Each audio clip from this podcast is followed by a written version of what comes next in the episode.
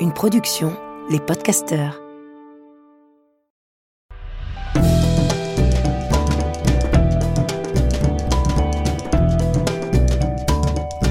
Histoire de mode.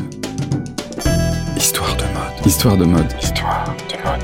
Histoire de de. Histoire de mode. De mode. Les ailes des anges ne sont pas faites pour voler. C'était une période étrange. J'avais 19 ans. J'étais avec Antoine. Ma vie avait déjà été étourdissante pour mon âge, mais un jour, sans crier gare, tout s'est arrêté. On était en hiver, les journées étaient courtes et pourtant, le temps paraissait affreusement long. J'avais arrêté mes études à l'école de la chambre syndicale de la couture, car j'avais trouvé ça trop éloigné de la réalité que j'avais connue, trop compassé, appartenant à quelque chose qui disparaissait. J'avais fait des photos ensuite et défilé un peu. Je m'étais amusé. C'était de l'argent facile. Au fond, j'aurais aimé que cette insouciance demeure. Mais un matin, tout s'est retiré. Le vide semblait avoir pris toute la place. Je ne comprenais pas ce qui m'arrivait. La légèreté, la nonchalance avaient été happées par un vide affreux et un sentiment d'abandon, comme si la vie m'abandonnait. Je n'avais plus d'horizon. Je n'apercevais plus le soleil.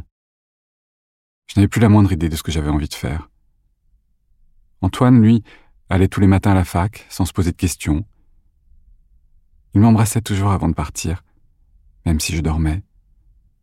Sa présence m'apaisait. Mais dès qu'il refermait la porte derrière lui, le vide insoutenable me sautait à la gorge. Je me dépêchais alors de descendre prendre mon petit déjeuner au café en bas de la maison. Je lisais Libération et j'observais les gens dans la rue. Tous paraissaient avoir un but, quand moi je n'en avais plus aucun. Quand on y pense, c'est fou ce vide à 19 ans. C'est à partir de ce moment que j'ai commencé à me promener à travers Paris, dans des quartiers que je ne connaissais pas juste pour marcher et tenter de semer ce sentiment qui me collait au basque.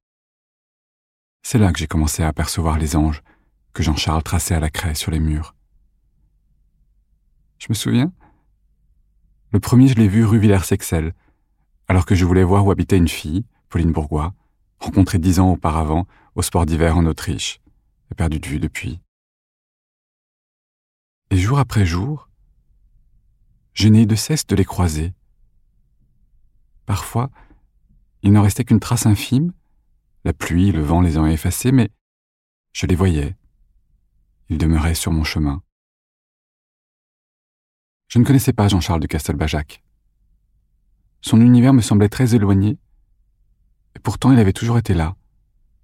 J'avais toujours en tête le fameux ensemble rayé bleu et blanc qu'il avait fait pour la couverture de l'album d'Elie Medeiros, qui m'avait tant marqué, mais aussi les robes de ses clips, que ce soit toi mon toit ou à Bailar Calypso. Et un jour, comme ça, sur un coup de tête, j'ai décroché mon téléphone et appelé Jean-Charles de Castelbajac. À la fille de l'accueil, j'ai dit que j'étais David de chez Xulibet. Je ne travaillais plus pour Xulibet depuis longtemps, mais le nom ouvrait toujours les portes. Alors, je m'en servais. Je n'avais pas la moindre idée de ce que je voulais dire à Jean-Charles de Castelbajac, mais, mais je n'ai pas douté qu'on me le passerait. Non pas que je sois convaincu de mon bon droit, mais parce que ça m'était évident. J'ai finalement dit très simplement Je voudrais travailler avec vous. Ma demande l'a un peu décontenancé, la conversation a pataugé, jusqu'à ce que j'évoque André Courrèges, chez qui j'allais prendre mon goûter adolescent. André m'avait appris ce que je savais, et Jean-Charles, qui avait travaillé avec lui, m'a alors proposé de passer l'après-midi même, à son bureau, avenue Robert Schumann. On était vendredi. Un vendredi de février. J'avais une tête épouvantable, je me suis caché sous un bonnet en laine rayé bleu et blanc qui descendait jusqu'aux yeux, et j'y suis allé les mains dans les poches. Quand j'y pense, je me demande vraiment ce qui a bien pu me passer par la tête d'y aller sans rien, sans un dessin.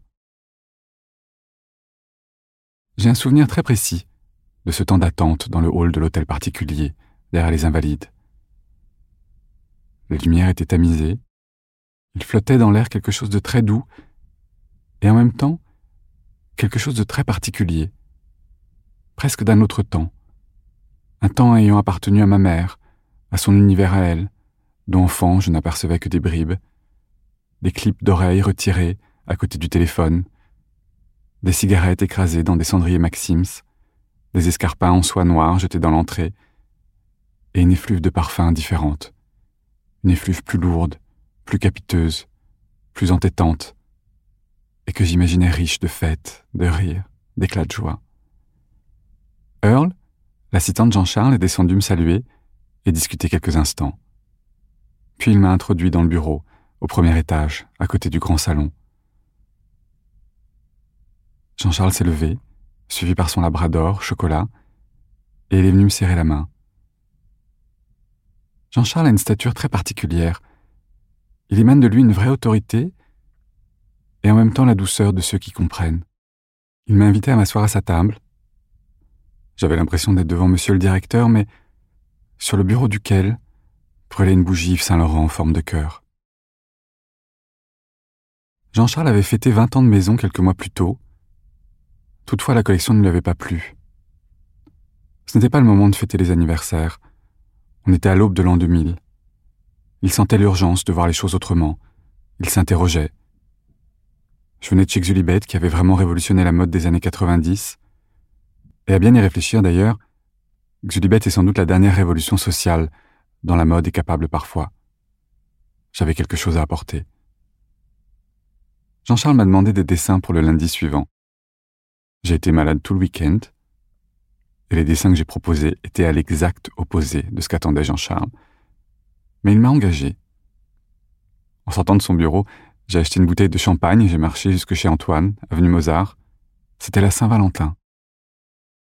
Et le vide, ce sentiment poisse et dégueulasse qui me collait au basque depuis des mois s'est dissipé, comme le brouillard se dissipe lorsque le soleil revient. Une fois arrivé au bureau le lendemain, j'ai été pris dans un tourbillon. Nous étions à un mois du show et nous n'avions rien. À partir de là, j'ai travaillé sept jours sur sept, de 9 heures à 3 heures du matin. Je n'ai vu personne, j'étais en alerte constante. J'avais été propulsé premier assistant dans une maison de couture.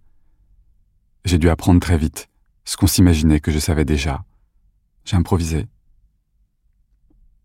J'ai découvert l'univers de Jean-Charles, ses vestes de sport en bâche, immenses et confortables, ses manteaux couvertures amples et chaleureux, ses tenues de sport des années 70, celles qu'il avait créées pour Farah Fawcett dans Les Drôles de Dames, mais aussi ses robes, si courtes et si dansantes, pour les égéries de la scène post-punk du début des années 80.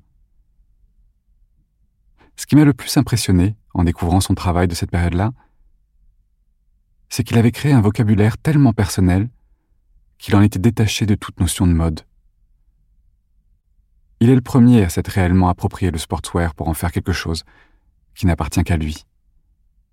Un prêt-à-porter contemporain et serein. Et puis, il y avait les dessins, les couleurs, bien sûr. Je me souviens qu'un jour, en sortant du studio, il pleuvait des trombes. Alors que j'étais à la recherche d'un parapluie et que, bien évidemment, il n'en restait plus un seul, Jean-Charles m'a dit J'ai bien mieux pour vous. Il est revenu des archives avec un immense poncho multicouleur créé avec Kawaii, sur lequel était imprimé un beau Snoopy. Il m'a dit mettez ça. C'était cool. Il n'y a pas d'autre mot. Ça m'a redonné le sourire. J'ai fini par réaliser que tous ces emprunts à l'univers de la bande dessinée abolissaient la notion d'âge. Ces emprunts, ces références, ne faisaient pas pour autant de vous des enfants éternels. Non. Ils faisaient de vous des hommes devenus adultes, par la seule force du cœur.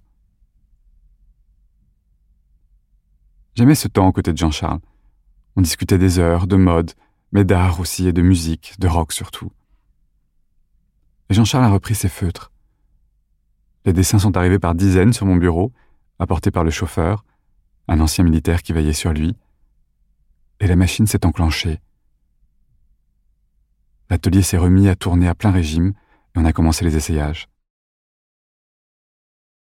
Voir Jean-Charles mettre au point les vêtements était captivant.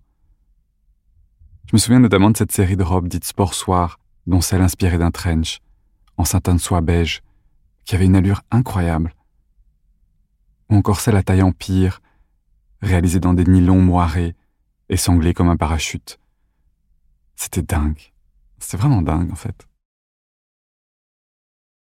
Tout se déroulait dans le grand salon, sous les lustres et les dorures.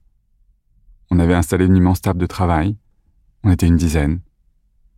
Jean-Charles tenait ce que je sois à sa droite.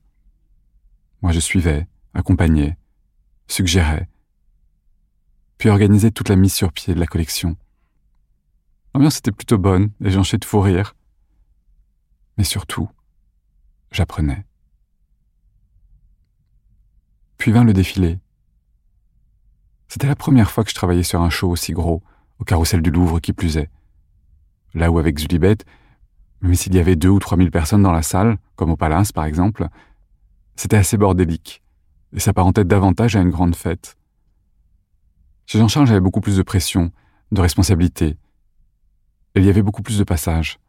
Plus de 120 modèles défilaient. Mais de ce défilé, je me souviens surtout de ce moment où avec Jean-Charles on s'est réfugié au parking pour fumer une cigarette en cachette. Au calme. On avait ri parce qu'on était habillés pareil. J'avais mis un vieux jean délavé avec mon blazer, un sweat et des mocassins. Et comme il ne faisait pas encore très chaud, j'avais noué un pull en cachemire bleu ciel, appartenant à ma mère, autour du cou. Le blazer de Jean-Charles était beaucoup plus chic que le mien. Il avait eu l'élégance de mettre une chemise blanche et de déposer son pull bleu ciel sur les épaules, mais d'apparence, le mimétisme, fortuit, était frappant. On se racontait des blagues, des cancans. Ça faisait du bien de souffler. Puis on est retourné dans l'arène. J'ai quitté Jean-Charles après le défilé d'octobre, discrètement. Au petit pot de départ qui avait été organisé, il est venu s'asseoir à côté de moi, sur le canapé du grand salon, pour me souhaiter bonne chance et me dire qu'il croyait en moi, en mon talent. Il a conclu en me disant qu'il serait là, si j'avais besoin de quoi que ce soit. J'ai dû rougir, avant de répondre timidement que je ne l'oublierai pas. Je me souviens que ce jour-là, assis là, dans ces nouveaux locaux plus grands, plus modernes, auxquels je préférais le charme de l'ancien hôtel particulier, j'avais les yeux rivés sur un tableau de Jean-Charles. C'était le portrait de profil d'un saint, auréolé d'or. Sa conception était sublime. Il s'en dégageait une vraie force. J'ai compris, là, que ce que j'aimais chez Jean-Charles, à savoir ses manteaux couvertures, ses tableaux, ses anges, ce que je trouvais magnifique, c'était la tendresse avec laquelle il vous protégeait, la douceur avec laquelle il vous enveloppait, et le soleil qu'il voulait voir dans vos yeux quand lui se chargeait de tenir à distance les frimas et les démons. Les ailes des anges ne sont pas faites pour voler. Elles sont faites pour vous entourer, pour vous protéger, vous tenir chaud, vous réconforter, vous soigner lorsque vos ailes sont brisées. Elles vous enlacent, vous entourent, jusqu'à ce que vous soyez à nouveau à même de voler de vos propres ailes. Quelques mois plus tard, je photographiais au jetable mes amis de lycée, à l'aube, dans leur chambre, dans mes vêtements, ceux que j'avais dessinés pour nous. Je vous dis merci. J'espère que cet épisode vous a plu. C'est drôle parce que cet épisode, je l'ai écrit il y a quelques jours, c'est le jour de la Saint-Valentin. Et j'ai réalisé qu'il y avait pile 25 ans qui séparaient cette histoire d'aujourd'hui. Et en même temps, j'ai réalisé que c'est fou à quel point certaines périodes de votre vie constituent une part importante de celui que vous serez plus tard.